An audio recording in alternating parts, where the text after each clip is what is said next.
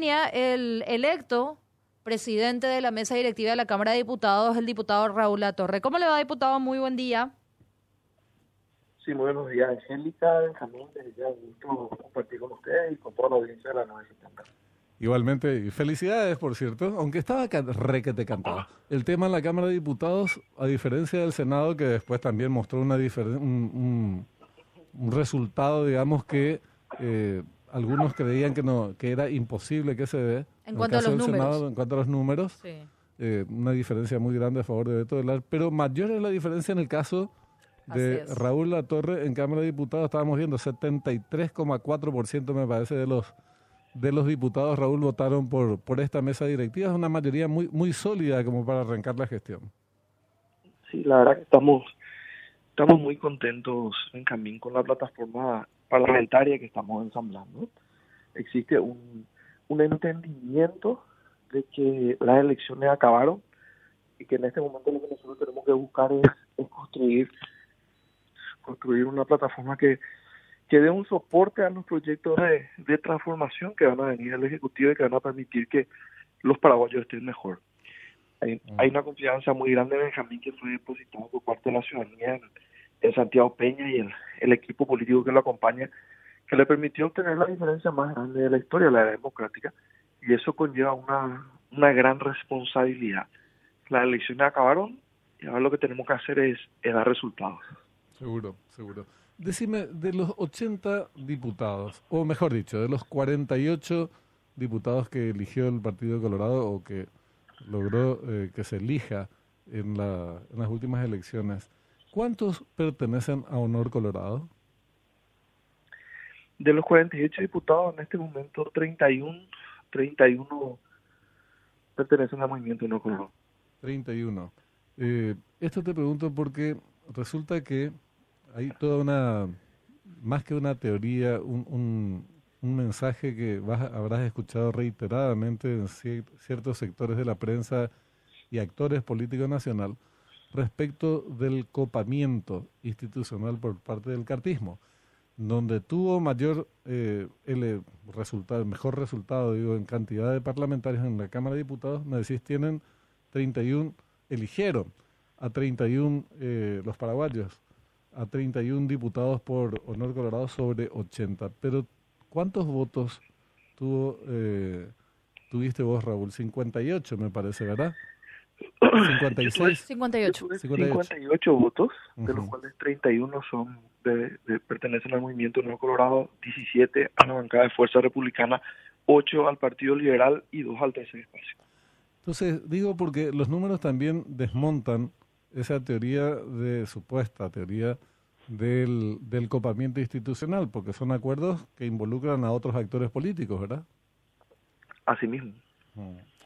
De hecho, de hecho las elecciones en el marco de, de la institucionalidad que, que naturalmente prevalece en nuestro sistema republicano, en nuestro modelo constitucional y en un proceso democrático, ¿verdad?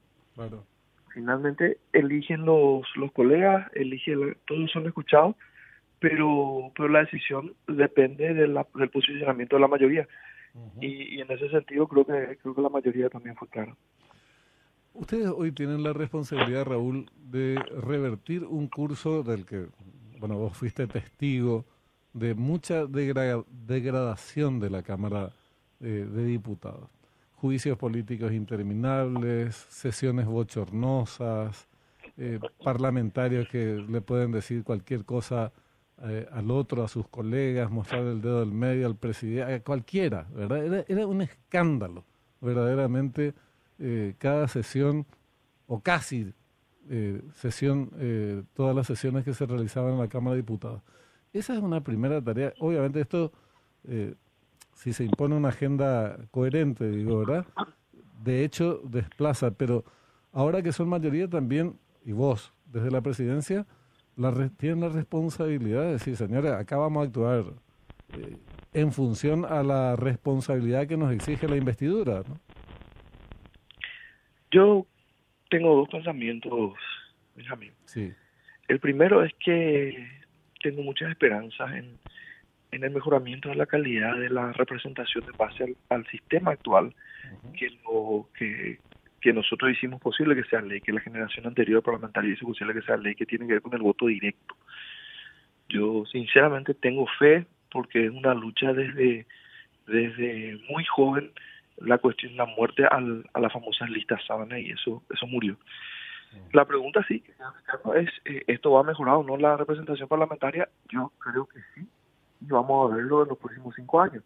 Pero amén de eso, también desde la presidencia de la Cámara de Diputados vamos a hacer cumplir las leyes y, y nuestro reglamento.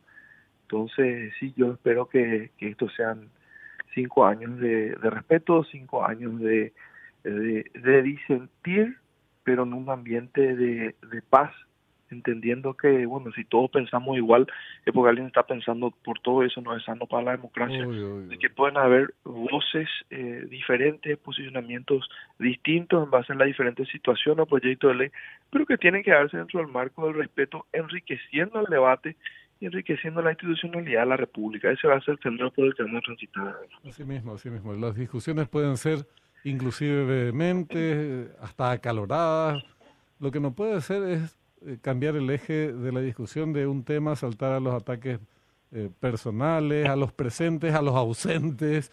Eh, ese tipo de espectáculo es el que, incluso si fueran esporádicos, de vez en cuando ocurre, porque ocurre en todos los congresos del planeta, no, no todos son no, ninguno es puro y casto, así la, a nivel de laboratorio,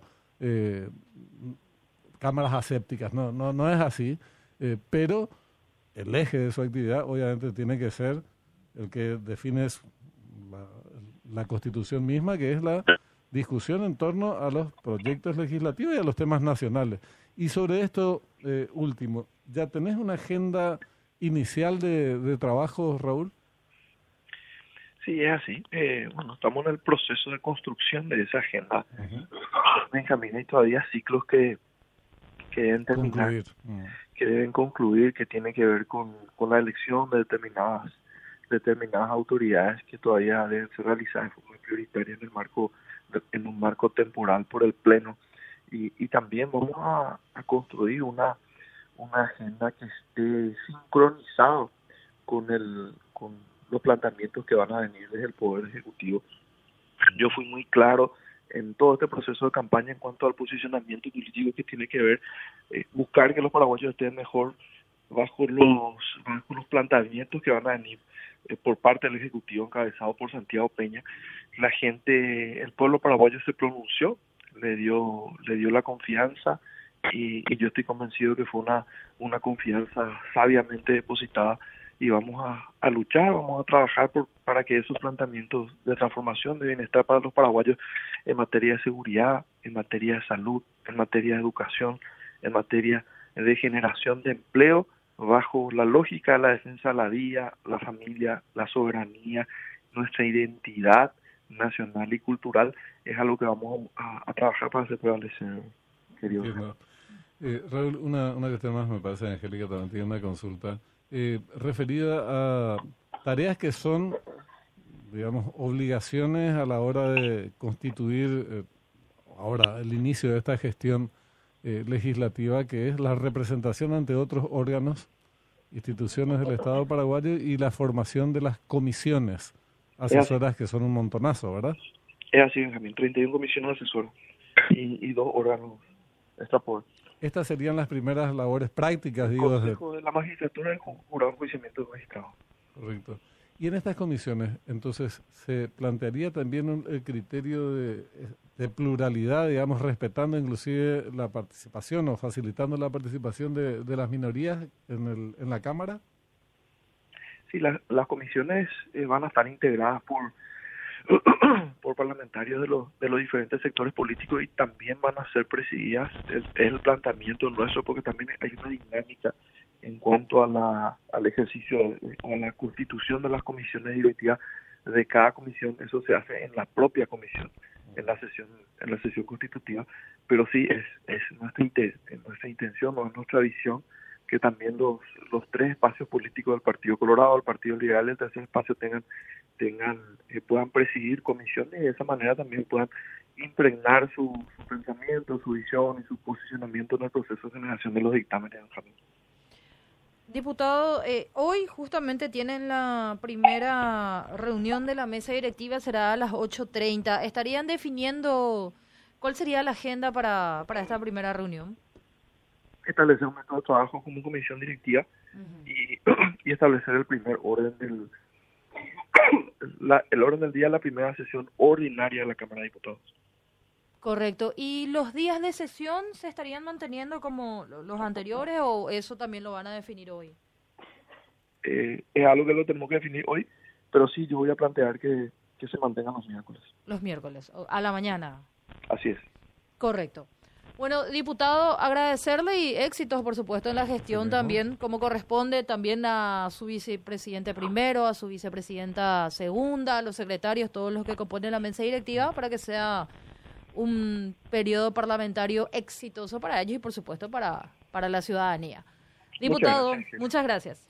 Gracias, Raúl. Con usted y con toda la audiencia. Igualmente. Raúl Latorre, presidente de la mesa directiva de la Cámara de Diputados con 58 votos.